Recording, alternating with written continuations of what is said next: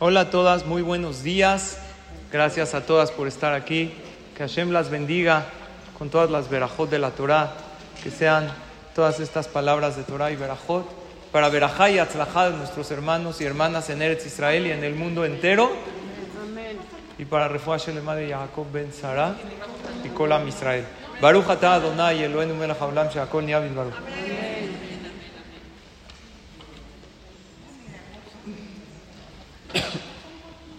Tengo aquí algunas tarjetitas que quiero que se las pasen.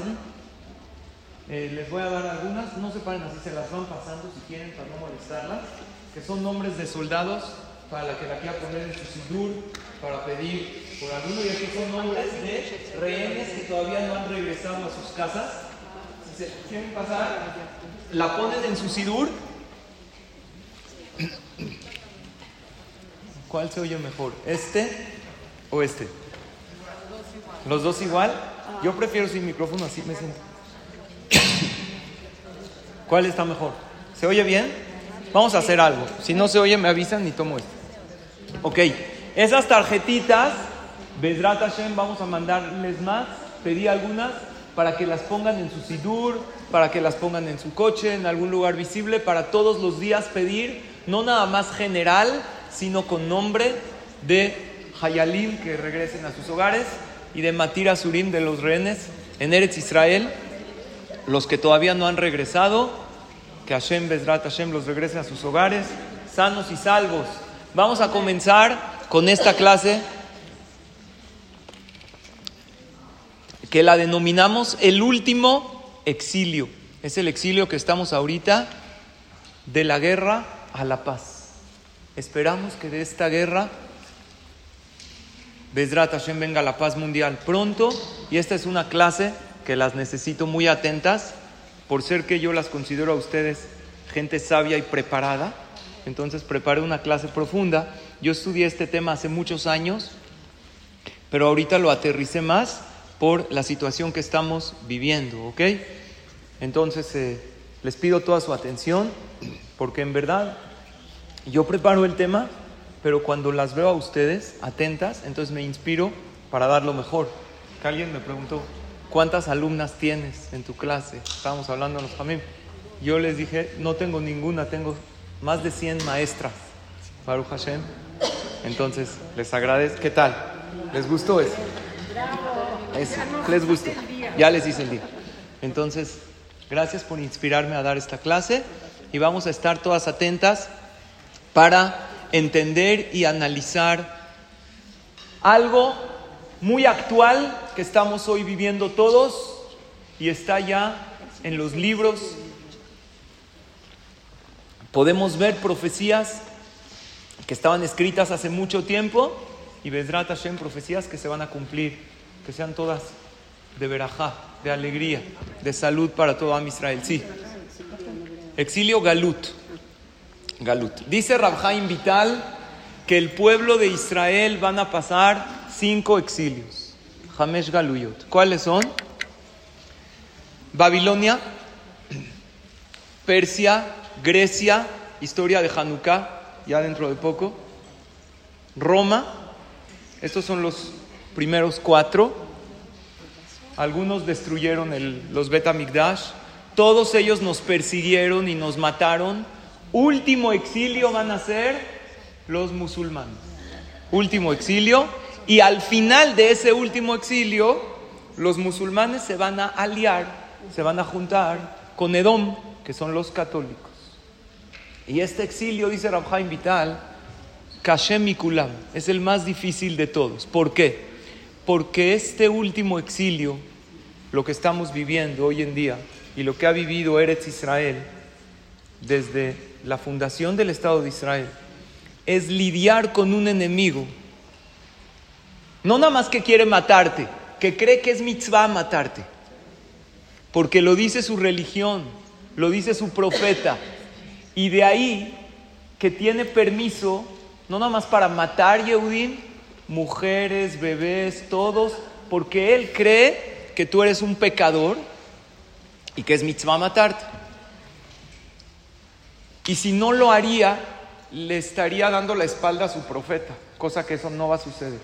Por eso con Ismael, con los musulmanes, principalmente musulmanes, ahorita voy a hablar de la alianza con los católicos, no hay tratados de paz que funcionen, porque es en contra de sus principios. Cuando Arafat estaba firmando el tratado de paz, con una mano firmaba el tratado de paz y con la otra hacía señales para mandar hombres suicidas a Israel. ¿Se entiende por qué este es un exilio muy difícil? Porque no hay con quién hablar, no se puede llegar a acuerdos de paz. Creo que esto está insinuado en el Teilim 120. Dice David Amelech lo siguiente: Rabat shachna la nafshi im shalom. Ani shalom daber hema la milhama. ¿Qué significa? Estoy muy cerca de gente soné shalom. ¿Qué es? Odia la paz. Yo quiero la paz, pero cuando, cuando yo les hablo y les propongo la paz, ellos no tienen otra opción más que guerra. Esto es el último enemigo del pueblo de Israel que vienen de Ismael los musulmanes. Ahora quiero hablar con ustedes. Esta es toda la clase de hoy. Dos cosas, dos fuerzas de impureza que son dos cosas que el pueblo de Israel tenemos que reparar al final de este exilio para que todo Bezrat Hashem acabe con bien y para que adelantemos y apresuremos la Geula. ¿Ok? Entonces, dos enemigos, ¿cuáles son? Ismael y Esab. Ismael, ¿quiénes son? Los musulmanes. Esab, ¿quiénes son? Los católicos. Estos se representan a dos fuerzas de impureza que existen en el mundo. Uno es Shor y otro es Hamor. ¿Qué es Shor? Toro. ¿Qué es Hamor? Bur. Ismael, los musulmanes representan al Hamor, al burro. Así cuando Abraham vino habló con su hijo Ismael, le dijo Shebul Jempo y Mahamor. Quédense aquí el pueblo que se compara al burro, Ismael. Esab se compara al toro, el toro que cornea con fuerza y hace mucho daño. Muchos años de la historia del pueblo de Israel tuvimos a este toro corneando por todas partes y matando despiadadamente. Hasta que llega el último exilio y viene lo que es el jamor. ¿Saben? El becerro de oro, hay datos interesantes, que esto les dije que lo había estudiado hace mucho. El becerro de oro, ¿qué figura tenía? Toro y burro, las dos, porque hace alusión a estas dos fuerzas de impureza. En el tiempo del Bedín, del tribunal rabínico, la persona que transgredía ciertos mandamientos y había testigos y le advertían, le pegaban con un látigo. Ese látigo que tenía era de piel, de cuero. Tenía eh, pedazos de piel de toro y de burro, porque de esta manera era doloroso. Con las dos. Jajam no me da uno para mi esposo, para... No se necesita. ¿Eh? No, no, no, no, todo al tanto. ¿Ok? Esab se compara al toro, como dijimos, por su fuerza. Ismael al burro. ¿Dónde está esto insinuado en la Torah? Porque todas estas profecías las traen. Ahorita vamos a ver del Zohar que viene desde hace mucho, pero siempre tenemos que ver una insinuación más, más atrás. Tiene que haber una insinuación en la Torah. ¿Conocen ustedes un pasuk que la Torah habla literalmente del toro y el burro? Literal. Hay una prohibición en la Torah de arar la tierra con dos animales. Está escrito en Devarim, capítulo 22, versículo 10. No se puede arar la tierra con un toro y un burro. Esto hay una prohibición de arar. Nosotros no somos campesinos. Aquí está insinuada una profecía.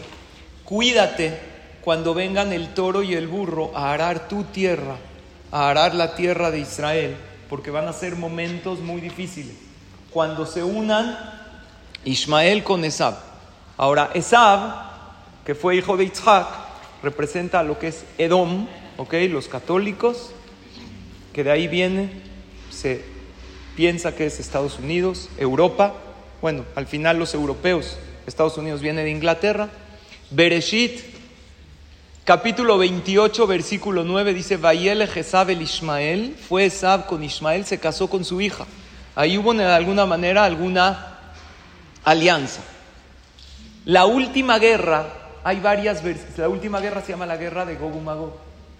Hay varias versiones quiénes van a ser. No es Gog contra Magog, es Gog y Magog, que son dos imperios contra Israel y contra Jerusalén. Pero no hay de qué alarmarse, ahorita van a ver por qué. Hay que estar súper tranquilas y confiadas. Ahorita vamos a ver por qué, porque la Gemara dice, ¿qué hacer para protegernos en estos momentos? Durante toda la historia, estos dos nos persiguieron, el toro y el burro.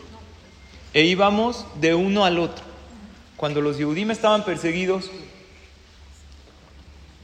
en Europa, los países más seguros eran los países árabes. Cuando Hitler y Máximo llegó a Marruecos, le dijo, quiero matar a los Yehudim. El rey de Marruecos dijo a los judíos, no los toques, son mis hermanos. El Yehudí siempre tuvo buena relación con el árabe. Los Yehudim Sefaradim, que venimos la mayoría de países árabes, los sheikh árabes, los hajamim de ellos, venían a consultar a los hajamim Yehudim y se llevaban bien y nos decían hermanos. Y nosotros mucha de nuestra comida y de nuestra música y de nuestras tradiciones son de ellos porque vivíamos en países árabes muy a gusto. Eso antes de Medinat Israel. En el año 1948, cuando la ONU votó a favor de Israel, los árabes, el Hamor, se puso en contra y ahora los, los Yehudim se tuvieron que escapar de países árabes. ¿A dónde fueron? a Europa, fueron a Estados Unidos, fueron a... Los países seguros eran de un lado. Cuando nosotros vemos que nos estamos refugiando, hay veces acá y hay veces acá, llega Hashem en el último momento de la historia, antes de la llegada del Mashiach, hay un pasuk en Yehezkel y dice, te romperé el bastón que te apoyas en él para que sueltes el bastón y te apoyes en mí. Así dice Yehezkel. Es como un niño que no puede caminar, bien, porque tiene, vamos a decir, una deficiencia. Entonces se apoya, tiene un bastón, tiene, pero el papá quiere que se apoye en él. Le dice, hijo, yo te ayudo. Yo Entonces, mientras el hijo tenga el bastón o tenga la muleta, lo que se recarga, no le da la mano a su papá. El papá, ¿qué hace para que el hijo se apoye en él? Le rompe este bastón, le rompe esto que se recarga para que el hijo vaya y abrace a su papá. Y ahí entienda que depende de él. ¿Ok? Entonces, los Yehudim vamos a llegar a una categoría que, que vamos a entender que no podemos depender de los gobiernos. Cuando estén en contra del pueblo de Israel, vamos a decir, ahora sí, como dicen, y ahora, ¿quién podrá ayudarnos? ¿Y quién es? El Chapulín Colorado, muy bien. Cola acabó, se preparó bien para la clase. Y la verdad es que la Gemara dice que el Mashiach va a llegar cuando el Yehudí entienda que en la al mile ishaen, no tenemos otra recargadera, no tenemos otro bastón, no podemos seguir caminando adelante sin Hashem con nosotros. Ahora, ya entendimos dos fuerzas del mal que se van a poner, ahorita que estamos viendo, que quién se pone más en contra. Ismael, el musulmán, está en contra, está matando, pero en nombre de Hashem. Es gente con mucha fe. Es gente con inmoralidad también. Ahorita vamos a hablar de eso. ¿Qué tenemos que hacer para salvarnos? Dice la Gemara en Masejet Sanedrin, en la página 98. Maya hace Adán, el Mashiach.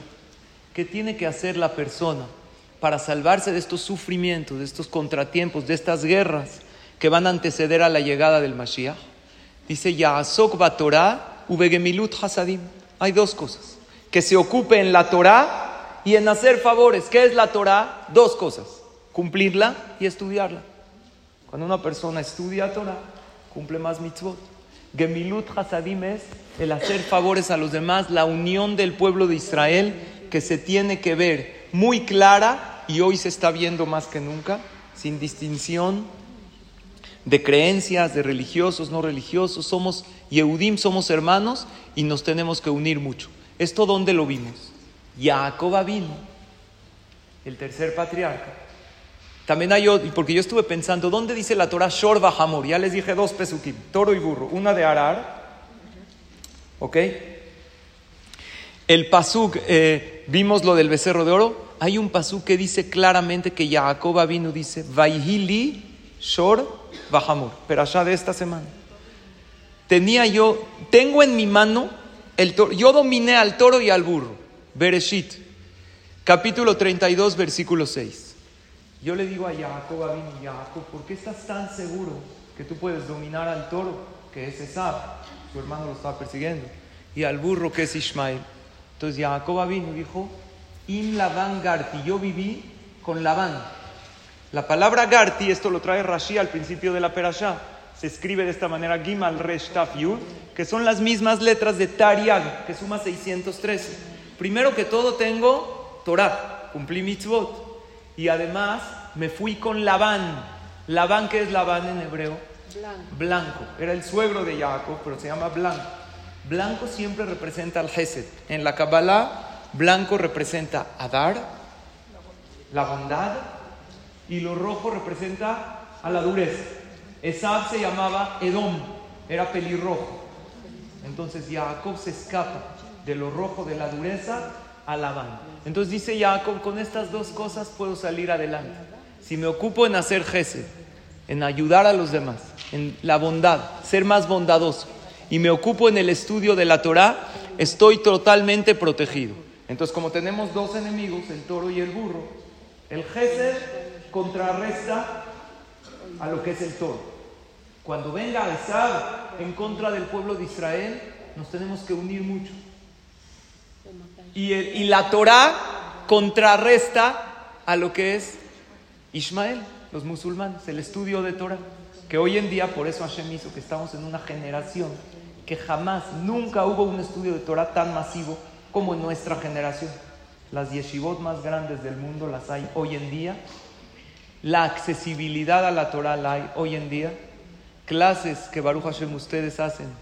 No había hace 20 años este tipo de clases para hombres, para mujeres, para niños. Talmudé Torah. Es algo increíble que Hashem nos dio ese acceso para protegernos de Ishmael. Ahora, una cosa más para ir cerrando la idea. Para cerrar la idea de las dos impurezas y ya bajarlo a la práctica. Tenemos dos fuerzas de impureza, que es toro y burro. ¿Cuántos Mashiach van a venir? Yo siempre pensé que uno, ¿verdad? ¿Oyeron de los dos Mashiach que existen o no? Uno es el Mashiach normal, el que todos conocemos, y otro soy yo. No, no soy Uno es el Mashiach. Hay Mashiach ben Yosef y Mashiach ben David. ¿Nunca escucharon eso? Ok, les voy a explicar. ¿Eh? Uno Shami y uno Halevi, Muy bien. Hay uno que puede ser Mashiach en cada generación. Cada generación hay uno que Hashem se le va a revelar y va a, le va a decir, salva a mi pueblo. Y eh, tienen que haber los suficientes de Juyos, los suficientes mitzvot para que tengamos el mérito. ¿A qué se refiere dos Mashiach? Va a haber un Mashiach previo que se llama Mashiach ben Yosef y va a haber el Mashiach, el que va a construir el Betamikdash, que se llama Mashiach ben David. Muy importante, señoras, porque estos son libros, fuentes. Hay gente que estudia años, ¿ok? Gente en años sabe, estudia para saber esto. Tú vienes hoy a Shar, te echas tu cafecito, te sientas, aprendes muchísimo. ¿Ok? Conciso y práctico. Entonces, Mashiach ben Yosef, Yosef a qué se dedicó en su vida? A darle qué a sus hermanos? Comida, abundancia, había hambre. Entonces va a haber un Mashiach, que es Mashiach ben Yosef, que va a dedicarse a toda la parte material de Israel. Hubieron jajamim que dijeron que esto que estamos viviendo hoy en día es como el Mashiach ben Yosef, es parte del Mashiach, que hay abundancia en Israel, que hay tecnología, que hay comida en abundancia, cosa que antes del Estado de Israel no había, que hay avances. Entonces a lo mejor esos Mashiach fueron tzadikim, fueron eh, no necesariamente jajamim, gente que dio y que propició que haya abundancia en Eretz Israel y que hayan avances materialmente hablando, me refiero. Estos son parte del Mashiach ben Yosef. A lo mejor cada uno tiene en su Neshama el Mashiach ben Yosef. Yosef, ¿a qué se comparó? Al toro. Porque Jacob vino le dio veraja a cada uno de sus hijos. Entonces esto contrarresta a todo lo que es esa Termina la persecución de Esab, que fue la Shoah, que fue durísima. Y después viene Eretz Israel con el inicio del Mashiach ben Yosef. No, pueden ser varias. Así explica uno de los, por ejemplo, el Rebe de Lubavitch así explicó. Que lo que hoy tenemos de Eretz Israel es el Mashiach ben Yosef. Que Yosef Atzadik tiene en, cada quien en un poquito de su alma, porque el alma es indivisible, porque es espiritual y ese es el Mashiach ben Yosef. Después viene el Mashiach ben David. El Mashiach ben David que es el que estamos esperando, que va a traer todo lo espiritual, el Mashiach, la espiritualidad, el Bet Mikdash, la presencia de Hashem.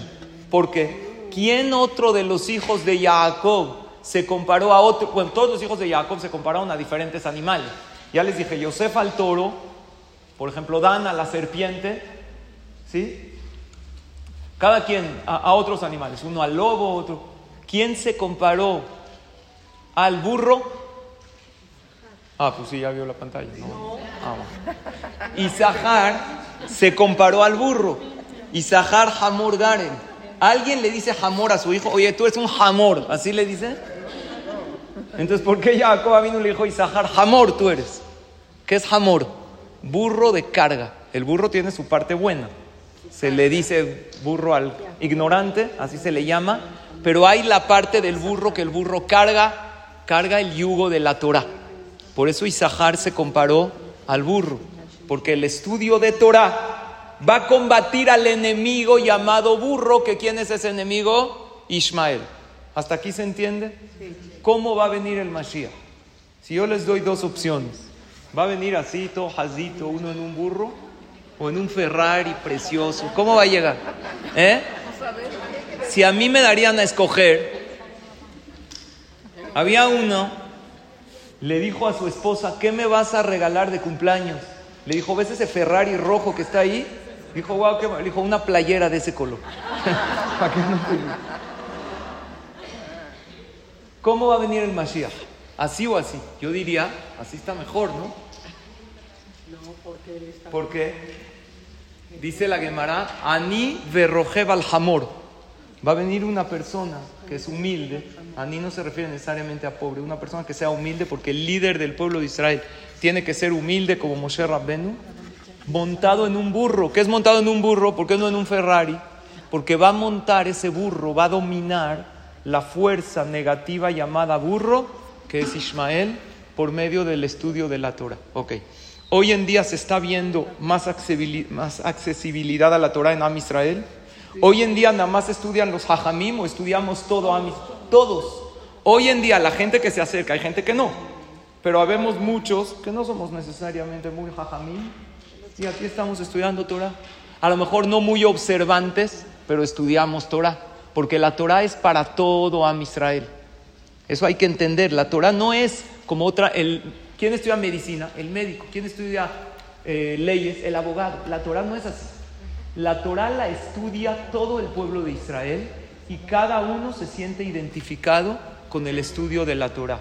Hoy más que nunca. ¿Por qué? Porque todo esto va a contrarrestar, va a contrarrestar al enemigo que es Ismael. Les voy a decir algo.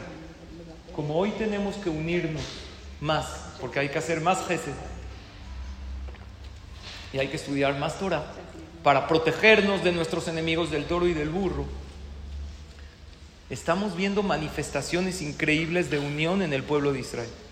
El viernes en la noche, aquí en el Beta Knesset, cuando di la derasha, ¿alguien estuvo aquí viernes en la noche? ¿Nadie? También hay rezos aquí. Ah, muy bien. Itura, pueden venir. ¿eh? Les mencioné que en un programa de radio el viernes el locutor dijo, interrumpimos la transmisión porque tenemos la llamada de un hayal de la base militar. Entonces este Hayal dice, querida esposa, sé que estás oyendo el programa, tú oyes este programa, y quiero que sepas que no se me olvidó que hoy es nuestro aniversario. Y la señora por fin se acordó. Toda la vida, pero ahorita está ahí. Y quiero que sepas que desde aquí, desde la base militar, no puedo hablar mucho. Pedí un teléfono prestado, no puedo tener teléfono. Te quiero decir que te quiero mucho, que gracias por cuidar a los niños, pero no nada más gracias por eso. Quiero que sepas que si yo tengo fuerza de algo, es por ti. Y que si todos los hayalim estamos en el frente de batalla, es por las mujeres tzadkaniot. ¿Sabes de dónde lo aprendo? De la perasha de esta semana, de la pasada. Jacob vino, movió una piedra enorme. ¿Por qué la movió? Esa, ¿cómo, ¿De dónde sacó esa fuerza? Porque vio a Rachel, que era su prometida.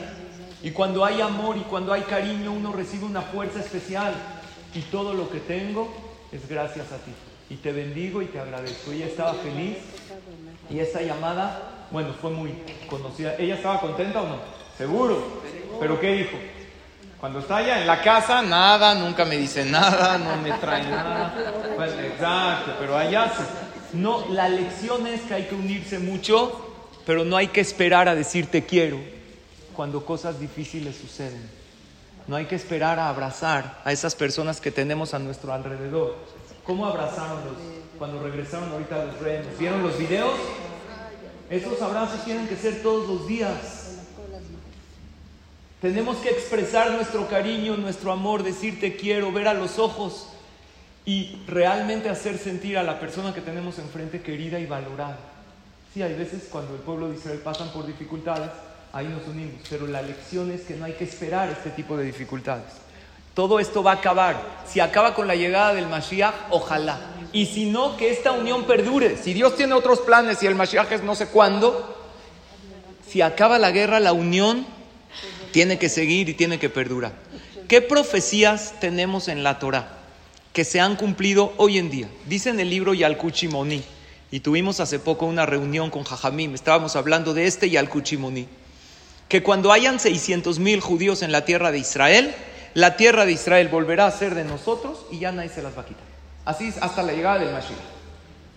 Y esta es una profecía increíble, porque porque antes del 1948, no, en el 1920 habían unos 30 mil, en el 1930 con la migración de varios alumnos, el Gaón de Vilna, otros, llegaban a 100 mil, 600 mil judíos en la tierra de Israel, hubo, y lo pueden checar ese dato, cuando la tierra de Israel se le dio a Am Israel en el año 1948 como Estado de Israel.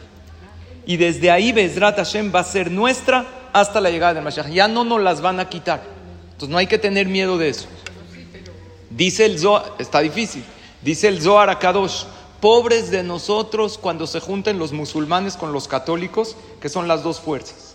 ¿Cómo sabían los hajamim? ¿Cómo sabían que todo esto iba a pasar? ¿Qué vieron?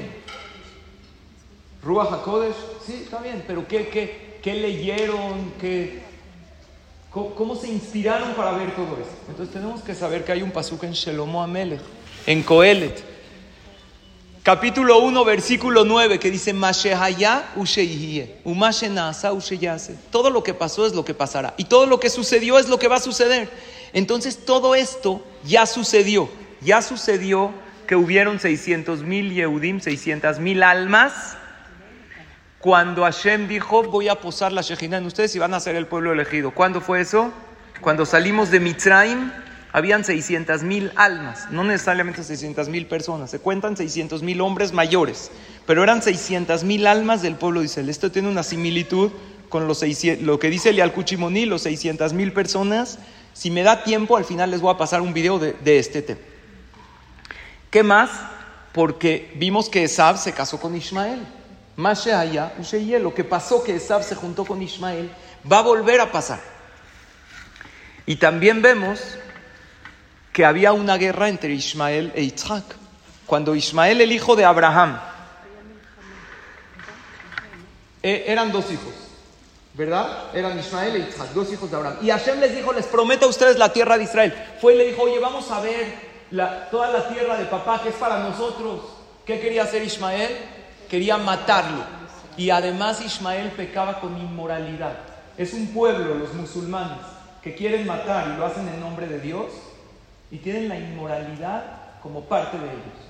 ¿Qué les prometen a ellos si matan Yehudim o si se mueren? 72 vírgenes en el cielo para ellos. Para ti solo. Van a llegar, van a encontrar una virgen de 72 años, a ver qué hacen con ella. ¿Qué le prometen al Yehudí si cumple Torah y Mitzvot? Primero, aparte de Ganeden, primero Olamazé. Si tú cumples Torah y Mitzvot vas a vivir una vida plena. Eso te promete la Torah, no nada más allá. La Torah te dice primero que todo acá. Vives con fe, vives en paz, tienes un Shabbat Kodesh, tienes tefilín, te conectas con Hashem, tienes la tevilá, tienes la luz de las velas de Shabbat, tienes el kashrut, que es bien para tu cuerpo y para tu alma. La Torah no nada más habla de allá. Y aparte allá, pero no Barminan lo que les dicen ellos. Vas a estar cerca de Abraham Avinu, de Sarai Menu, de Rabbi Akiva, de los grandes tzadikim y tzadkaniot, en una recompensa impresionante.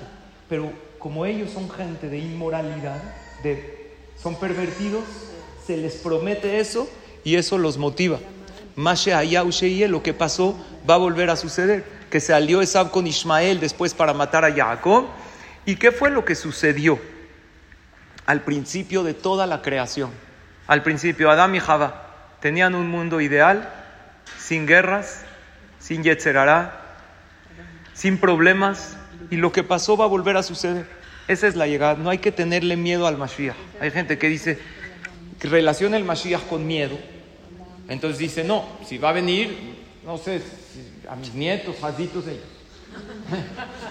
no, es un mundo ideal, así como Adán y Java. Dice Shelomo Amelech, lo que pasó va a volver a pasar.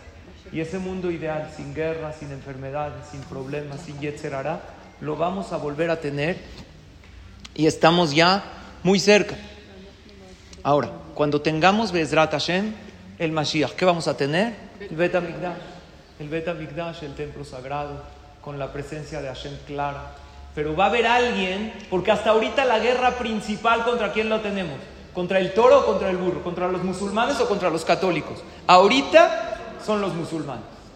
Pero después va a pasar antes de la llegada del Mashiach o en la llegada del Mashiach, se van a parar en contra de Am Israel para que no se construya el Bet Ahora, es alarmante saber que los dos, Esab Ismael, el toro y el burro, van a ir en contra de Eretz Israel y en contra de Jerusalén pero la profecía dice, ¿por qué los dos? ¿Por qué no uno? Ya se manda un enemigo a Hashem. Primero que todo, para que soltemos el bastón.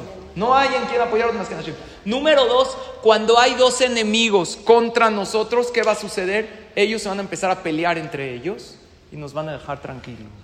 Y eso va a ser así va a terminar esa guerra. Pelea entre ellos y nosotros nos van a soltar. Todo esto, Hashem, con mitzvot, con Gesed, con Torah, se puede evitar incluso este proceso y adelantar la llegada del Mashiach. Pero este Betamigdash, el tercero, ¿a quién representa? Tenemos tres patriarcas, Abraham, Isaac y Jacob. Primer Betamigdash, Abraham.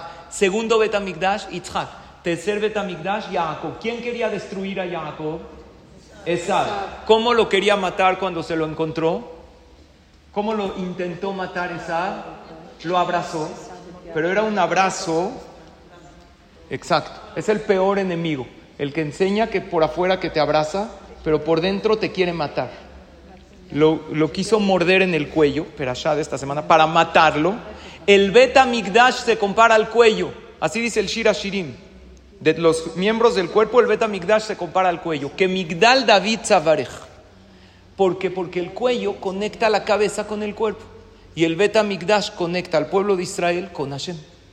Entonces va a llegar Esab con un abrazo diciendo, yo soy el amigo de ustedes, pero en verdad lo que quiere es no abrazar, sino cuello, matar. Pero Hashem obviamente lo va a impedir y va a llegar el Mashiach sin problemas, sin miedo de nada. Ahora, hay un pasuk muy difícil de entender, Teilim 68. Este Teilim dice, Tenuos lelokim, denle fuerza a Dios. 6.8. No entiendo este pasuk. Dios dará, Dios es la fuerza más grande. ¿Cómo yo le voy a dar fuerza a Dios? ¿Quién nos da la fuerza? Había una señora que una vez su amiga la vio, que alzaba sus ojos a Shem y le decía, Dios, dame amor para atender a mi esposo. Dame inteligencia para entenderlo y dame sabiduría para aconsejarlo. Está bonito, ¿no? Y le dijo, oye, ¿por qué no le pides a Dios que te dé fuerza? Dijo, no, si me da fuerza, lo mato. Paciencia, ¿no? Exacto. ¿Ok? ¿Quién da la fuerza? Hashem. ¿Cómo que el Teilim dice, tú dale fuerza a Dios?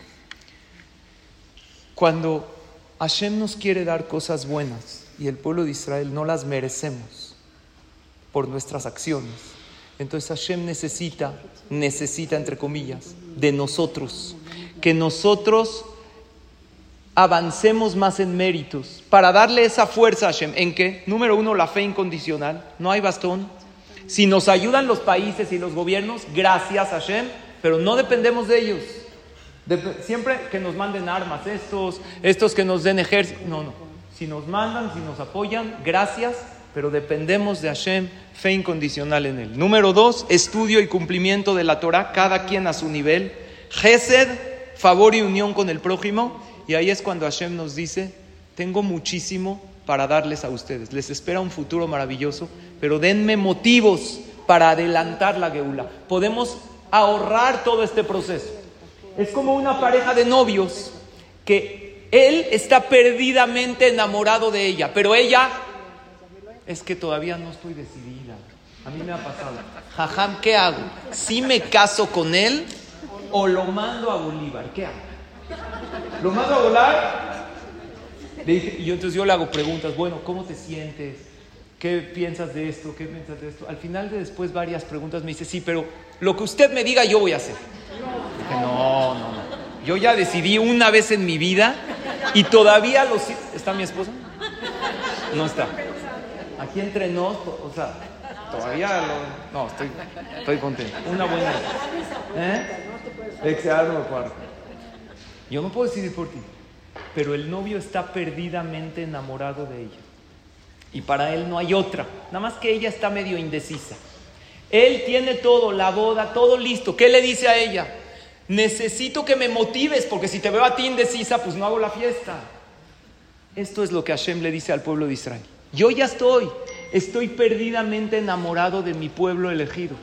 Quiero que ustedes se decidan en acercarse a mí para ya hacer esta hermosa jupá, este hermoso mundo ideal. ¿Por qué no ha llegado el Mashiach después de todo lo que hemos vivido últimamente? ¿Quién se, quién se imagina por qué? Yo pensé una respuesta. ¿Por qué no ha llegado tanto el- tanta unión? ¿Saben cuántos hayalim que en su vida se pusieron el tefilín? Ahorita no hay quien no se ponga el tefilín antes de salir a la guerra. Gente que está haciendo teshuvah, ¿cuántas afrashat halal? ¿Cuántos shabbatot respetados por gente que antes no respetaba? ¿Cuántas velas Leilu y Nishmat? ¿Cuántas clases de Torah? ¿Cuántas verajot? ¿Por qué no? ¿Saben por qué no? Les voy a decir lo que yo creo. Porque imagínense que un papá tiene muchos hijos y se los quiere llevar a todos a un viaje muy especial. Entonces renta como una camioneta, un camioncito, porque tenía muchos hijos, nietos. Entonces, eh, a tal hora nos vemos en tal lugar. Entonces uno llega, el otro se tarda. Entonces, ¿qué hace?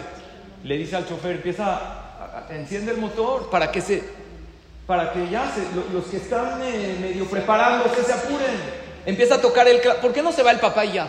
Porque si se va, los que no llegaron ya no se suben. ¿Por qué Hashem ya no trae el Mashiach hoy? Porque nosotros estamos aquí. Pero hay muchos Yehudim que todavía no. Y a esos hay que traerlos. Porque si llega el Mashiach hoy, ya no hay Teshuvah.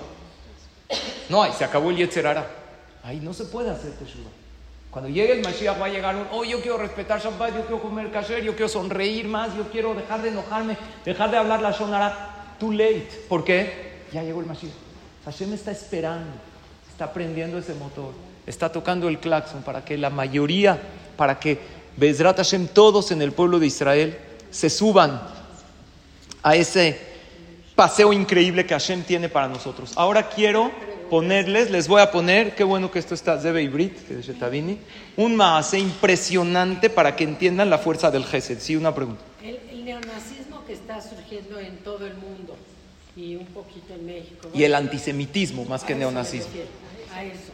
Podría ser que se están uniendo Claro. los musulmanes con los Es parte de la profecía. Sí. No nada más los musulmanes están en contra de nosotros, porque hay gobiernos que se tienen que pronunciar a favor de Israel, pues por política. ¿Quién puede decir que aprueba esos actos atroces que se hicieron? Que no los quiero mencionar porque nos hacen mal al alma. Bebés, niños, mujeres. Está bien, Hayalim también nos duele, pero cuando se ponen en el frente de, de guerra se arriesgan por nosotros. Es algo impresionante. Entonces, los gobiernos se pronuncian a favor, pero se quedan callados cuando hay marchas. Y todos esos movimientos feministas en favor de las mujeres, ¿dónde están? Cuando masacran, violan, barminan cosas, ¿dónde están? Nadie se pronuncia. Eso puede ser de alguna manera que estamos viendo ese toro que también se está uniendo al burro. Ahora vean este maase, que está en hebreo, pero está impresionante. Se los voy a traducir en breve. Y si Bezrat Hashem nos va a dar tiempo para pasarles el otro video que les quiero, que les quiero pasar. Y dice así, pongan atención. Un maase increíble empezó hace un año. Yehuda, que es un muchacho religioso, está en la avenida, ve una familia que pararon ahí su coche, les dijo, "¿Cuál- ¿qué pasa? Jacob, su esposa Lea, su, su hija chiquita, le dijo, es que nos quedamos sin gasolina, estamos aquí media hora y nadie para, qué bueno que paraste a ayudarnos, les dice Yehuda, no hay problema, hay una gasolinera aquí cerca, intercambiaron números de teléfono, va a la gasolinera, le trae un galón de gasolina, le dijo Jacob a Yehuda, ¿cuánto te debo? Le dijo, es una mitzvah, y las mitzvot yo no las vendo. Le dijo, no acepto ni un centavo, ni un cheque. Jacob se sintió increíble. Agarra a Yehuda y le dijo, atrás de mi coche hay una, hay una estampa en contra de los religiosos. Llevo muchos años con esta estampa. La primera vez que me encuentro a un religioso real y te comportas conmigo y me haces gesed, te pido una disculpa, quita la estampa de atrás del coche. Le dice Yehuda, ¿de dónde eres? Dijo, somos de Kibbutz Be'eri junto a Asa. Le dijo, no conozco, pero hablaremos. Ya habían intercambiado teléfonos. Después de dos semanas, Yehuda le habla a Jacob y le dice, ¿cómo estás? Soy Yehuda, que te dio la gasolina. Jacob estaba feliz. Le dijo, ¿qué hay? Le dijo, escucha, ya dentro de poco es Shabbat, te hablé para decirte Shabbat Shalom. Te voy a contar un maasé de dos minutos para que le cuentes a tu hija. Le dijo, está bien, un cuentito bonito, siempre es bonito. Le contó algo, se despidieron después de una semana otra vez, le habla a decir Shabbat Shalom y así, cada viernes le habla. Un día le dice Jacob a Yehuda, le dijo, ahorita va a entrar Shabbat, ustedes son religiosos, ¿no es aburrido Shabbat? No hay teléfono, no hay tele, no hay coche. ¿Qué hacen en Shabbat? ¿No se aburren? Le dice Yehuda. Te invito a un Shabbat en Bene Berak una vez para que veas lo hermoso que es Shabbat, cómo disfrutamos en familia, cómo estamos contentos, cantamos. Dijo, yo no soy religioso, soy de Beri, que voy a ir en Shabbat contigo a Bene Berak. Le dijo, claro, te vamos a dar un cuarto. Le dijo, le voy a preguntar a mi esposa. En ese momento Yehuda va con su jajam, se llama Rabhaim Zaed, y le dijo, jajam, voy a invitar a alguien que no respeta Shabbat a mi casa. ¿Qué Shabbat lo invito? Dijo, ahorita viene Rosh Hashanah, puros rezos, shofar, está muy, muy largo el rezo. Después Yom Kippur, ayuno, después dijo, Sukkot puede ser, pero yo me duermo en la Sukkah, mi Sukkah está en la calle, hay, hay ves hay ratas ahí. Le dijo, mejor invítalos en, en Shabbat de Simchat Torah. Ellos van a ver cómo le echan dulces y cómo bailan con la Torah y van a estar felices. Le dijo Yehuda, jajam, no puedo, porque me toca ir con mi papá en Sderot y el- mi papá es grande, no se siente bien. Y le dijo al jajam, le dijo, trae a tu papá que venga también contigo. Y estas personas no religiosas, además de Shabbat, van a ver cómo se respeta a un padre. Y va a estar muy bonito. Y así hizo, trajo a su papá y trajo a, a Jacob, los de Berí. Hicieron un Shabbat sin Torah y todos sabemos lo que sucedió. El papá de Yehuda vivía arriba de la estación de policía donde mataron a todos ahí en Sderot arriba y, se- y toda su casa se acabó y la familia de Beeri, toda su casa se quemó completamente. Estuvieron en Shabbat con Yehuda. Vemos qué grande es Akadosh Baruch. Un, una acción de darle gasolina a una familia que estaba parada alrededor de la carretera. ¿A cuántas familias salvó? A tres, yo creo. ¿Por qué? A la familia que vivían en el kibutz, pues se salvaron, no les tocó estar ese Shabbat ahí. Su papá vivía en Sderot, arriba de la estación de policía que se deshizo por completo, y a él que le tocaba estar con su papá ese Shabbat. Solo un detalle de Gesed. Nosotros no, Gesed, la gente lo ve. Cuando te dicen Gesed, hoy hay que ayudar, dinero. No todo es billete. Claro que hay mitzvah de tzedakah. Gesed es hacer sentir al otro valioso. Es una sonrisa, levantarle el ánimo a alguien. Esa unión es lo que evita sufrimientos y problemas. Vemos claramente cómo se cumplió lo que dice la Gemara, que la persona que hace Gesed se salva de sufrimientos del Mashiach. Ahora les quiero pasar otro video más de lo que es... ¿Eh? A ver, un chiste. Sí. ¿Me lo pasa después o ahorita? Después. Y la que tenga chistes, pásemelos, porque yo luego cuento chistes. Y me los mandan, los señores. Me mandan, pero hay unos malísimos también. Chequen que estén buenos. Ok. Sí, sí, sí. Sí, literal. Ahorita les voy a pasar otro video maravilloso. Les dije de 600 mil personas que dice el Kuchimoni. Cuando hayan 600 mil personas en Eretz Israel, va a ser de nosotros para siempre hasta la llegada del Mashiach. Vean qué video increíble, ¿ok? Este está en inglés, también lo voy a traducir muy breve. Hola, aquí estoy. Fui esta mañana. Vean los videos de la marcha más, de la reunión más grande del pueblo de Israel en la historia de Estados Unidos. Yehudim de todas partes de Estados Unidos, de California, de Texas, de todo Estados Unidos se reunieron en Washington para apoyar a Israel y para, para que regresen a los rehenes.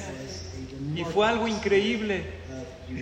Había mucha unión y lo que veías ahí era algo increíble. Banderas de Israel, banderas de Estados Unidos, tefilot, canciones y espera- esperanza y libertad. Y no, no viste ahí violencia que se veía en otras marchas, racismo, enojo, odio, eh, destruir eh, símbolos de Estados Unidos. Estados Unidos tiene que ver esto, la reunión, la, la- la diferencia que hay entre Am Israel. Pero algo increíble hay. Habían 300 mil americanos que dejaron sus casas para ir a esa marcha en Washington. ¿Y por qué es increíble? Porque es exacto el, el número de las Fuerzas Armadas de Israel, que también son 300 mil. Y hay una tradición que una vez los Yehudim se unificaron como un solo hombre con un solo corazón y eran en Har Sinai y exactamente habían, estaban juntos, habían 600 mil almas. Y ahí Akadosh Baruchú los escogió como pueblo. Eso es algo increíble. Estamos en un momento increíble de la historia de la humanidad que se está manifestando la unión del pueblo de Israel nuevamente. El pueblo de Israel es una nación muy chiquita, la más chiquita del mundo, pero es la familia más grande del mundo. Israel va a ganar Bezrat Hashem con nuestro amor y con nuestra luz. Vamos a, dar brillo a la oscuridad y, al odio a Israel Hay. Esto es algo increíble que no es una casualidad. Son 600, 300 mil en la marcha, 300 mil entre las fuerzas de seguridad, entre la Tzabá. Son 600 mil personas que se unieron. En ninguna de las marchas se vio lo que se vio ahí. Nada de violencia, puras canciones. Estaban cantando el Alel con música, cantándole a Hashem, alabando a, Estados Unidos, que les ha dado refugio a los Yehudim. Y en otras marchas se ha visto violencia, cosas muy duras. Ahí se ve la fuerza del pueblo de Israel. Y para terminar, hay que fortalecerse en Torah, en mitzvot. Esta imagen, a lo mejor muchas ya la vieron, de un hayal que se salvó la vida por un teilín que tenía en su bolsillo. Y aquí está la foto agrandada, la bala cayó exactamente en el teilín, pero no en las hojas del teilín, no afectó el texto del teilín en la orilla, de tal manera que el teilín está intacto, el texto del teilín, las hojas le salvaron la vida porque ahí entró la bala y se salvó la vida por un teilín que tenía aquí cargando. Si el teilín salva, nada más con tenerlo, imagínense lo que es leer un teilín. Ahorita les repartimos eh, unos nombres de Hayalim y de, y de gente secuestrada para que pidamos tefilá para ellos. Y Torah, Torah con más profundidad. Yo, de verdad, no, no por nada, real, yo las felicito mucho por venir cada martes a esta clase Baruch Hashem, en cantidad y en calidad. Porque creo que lo que hemos hecho es tratar de profundizar un poco más en la Torah. Desde chiquitos nos enseñaron la historia y, y está bien, con todo respeto a la escuela y a la mora que nos enseñó la historia desde Bereshit y de Abraham vino, pero cuando uno crece es importante que profundice en este tipo de cosas. Cómo la historia se repite, y cómo las profecías se cumplen una por una y les vamos poniendo palomita y decir, esto ya se cumplió. ¿Y saben algo más? El pueblo de Israel nos odian. ¿Alguien sabe por qué nos odian? ¿Por qué el pueblo de Israel? Porque ¿qué hicimos? Por ser el elegido. ¿Dónde está insinuado eso? Dice el Midrash, ¿cómo se llama cuando Hashem nos dio la Torah? El monte de Sinai. Sinai no lo van a creer. Viene de la palabra Sin'a. El monte del odio. ¿Por qué del odio? Ahí nosotros nos queríamos mucho y siempre estuvimos unidos. Pero los demás pueblos nos odiaron desde que recibimos la Torah.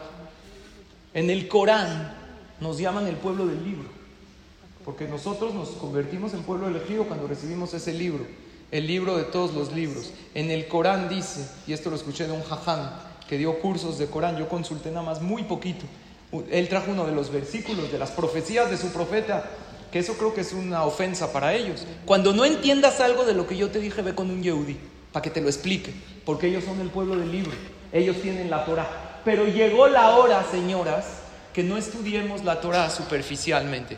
Escuché esto de un jajam en Israel, que sigo sus clases, que trae el ejemplo de una... ¿Vieron que hay unas plumas que se escribe con tinta invisible? Entonces, ¿cómo ves lo que está escrito? Te viene una linternita, como eh, ultravioleta, ¿no? Y tú cuando lo escribes no ves nada. Agarras una linternita y ves todo lo que está escrito. Así es la Torah. Hashem escribió en la Torah entre líneas, arriba, abajo.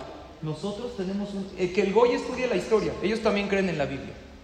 Pero tú como Yehudí la tienes que profundizar y prender esa luz. Estamos en el mes de Kislev, es un mes de luz. Dentro de poco es Hanukkah. Las dos próximas clases antes de las vacaciones van a ser de Hanukkah y van a haber rifas para que vengan. Luego les voy a decir de qué. Si no, no vienen. Y el mes de Kislev es la luz. Llegó la hora que prendamos esa luz y que estudiemos la Torah a profundidad. ¿Saben? Imagínense que alguien le da a alguien un regalo muy costoso y muy valioso. Y él no valora ese regalo. ¿Cómo se siente la persona que le dio el regalo? Había uno le dio un regalo entre todos los nietos, hijos, y le dio un regalo a la abuela. Del Día de las Madres, un día llegan, oye abuela, ¿qué tal el regalo? Está increíble. Nunca tenía una tabla de picar luminosa. Dijo, no es un iPad. Ahí picaba la verdura, la enjuagaba. ¿Se sienten bien o mal? Mal. ¿Pero por qué te sentiste mal? Ella necesitaba una tabla de picar. Le regalaste. La está usando. Sí, pero la está usando no para lo que yo se lo di. ¿Cómo se siente Hashem? Que nos dio una Torah. En algunos casos la tenemos ahí en el librero. En otros casos la leemos así por arribita.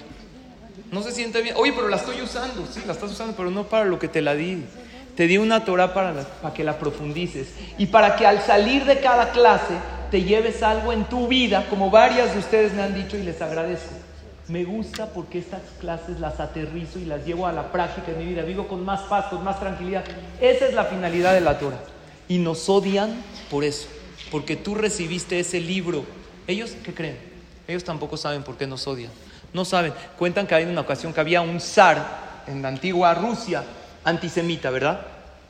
Entonces eh, quería castigar a los judíos. Entonces llegó con un judío que estaba ahí en la sinagoga así al azar, le dijo, mañana voy a tu casa, quiero que me prepares una mesa digna.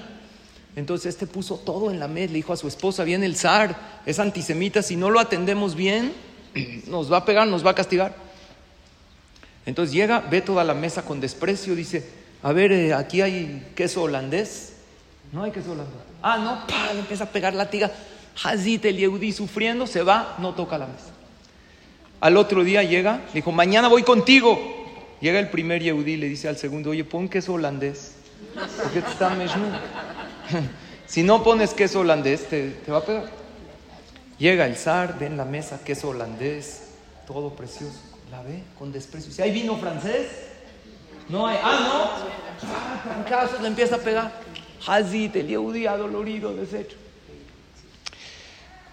Eh, al otro día le dijo, mañana voy contigo. Le dijo, por favor, pon queso holandés y vino francés. Si no te va a pegar durísimo. Llega a la mesa, el tercer Yehudi, queso holandés, vino francés, la ve la mesa con desprecio y dice, ¿hay chocolate suizo? No hay, no hay. Ven, empieza a pegar, lo deja sangrado, tira. Mañana voy contigo. Van con él, le dice, pon chocolate suizo. Llega, ya no me acuerdo lo de antes. Dijo, pon.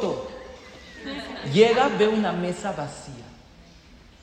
Dijo, ¿qué te pasa? ¿Por qué está vacía? Dijo, yo ya te entendí, tú, tú nada más quieres pegar. ¿Sabes qué? Pégame y vete. Lo que haga, me vas a buscar. ¿Por qué nos odias? Cuando éramos ricos, porque son ricos, se roban el dinero. Cuando son, son pobres, no sirven para nada. Cuando nos metíamos en la política, porque nos metíamos. ¿Por qué nos odian? Nada más nos odian ya. Entonces, para la solución, ¿cuál es? Si de por sí nos odian, de por sí nos va. Primero hacer Kiddush Hashem, para que no nos odien. Tenemos que comportarnos hoy con todo este movimiento de antisemitismo. Siempre tenemos que hacer Kiddush Hashem, pero hoy la amabilidad más que nunca, ayudar al goy que necesita. Ahorita se hizo un gran Kiddush Hashem, ¿no? Por lo de Acapulco, que muchos me ayudaron. Y Baruch Hashem salió en las noticias. No enfrentamientos, pero sí hacer muchísimo Kiddush Hashem y demostrarle al mundo el pueblo increíble que somos y ya Kadosh Baruj va a hacer lo suyo. En resumen, y con esto termino. ¿Estamos en momentos difíciles? Sí. ¿Podemos salvarnos? Claro que sí. Primero, fe, dejar el bastón. Si algún pueblo nos viene a ayudar y Biden viene a Israel y ahorita fue, ¿quién fue? Eh, Elon Musk fue, es bueno, también que conozca la realidad, pero no nos apoyamos en eso. Nos apoyamos en Akadosh Baruj porque cuando nos apoyamos en ellos, Dios quita el apoyo para, como dice Yehezkel, ya tira el bastón, necesito que te apoyes solamente en mí. Hacer favores y estudiar Torah con profundidad. Hay que cambiar el concepto del tiempos del Mashiach de miedo, de terror. Si son tiempos que no conocemos, pero son tiempos hermosos que Bezrat Hashem van a llegar. Es un tiempo muy hermoso de paz y de tranquilidad y no hay nada de qué temer porque Hashem nos va a proteger y lo mejor está por venir. Y saben, porque hay gente que relaciona el Mashiach a sufrimiento, ya no hay más sufrimientos.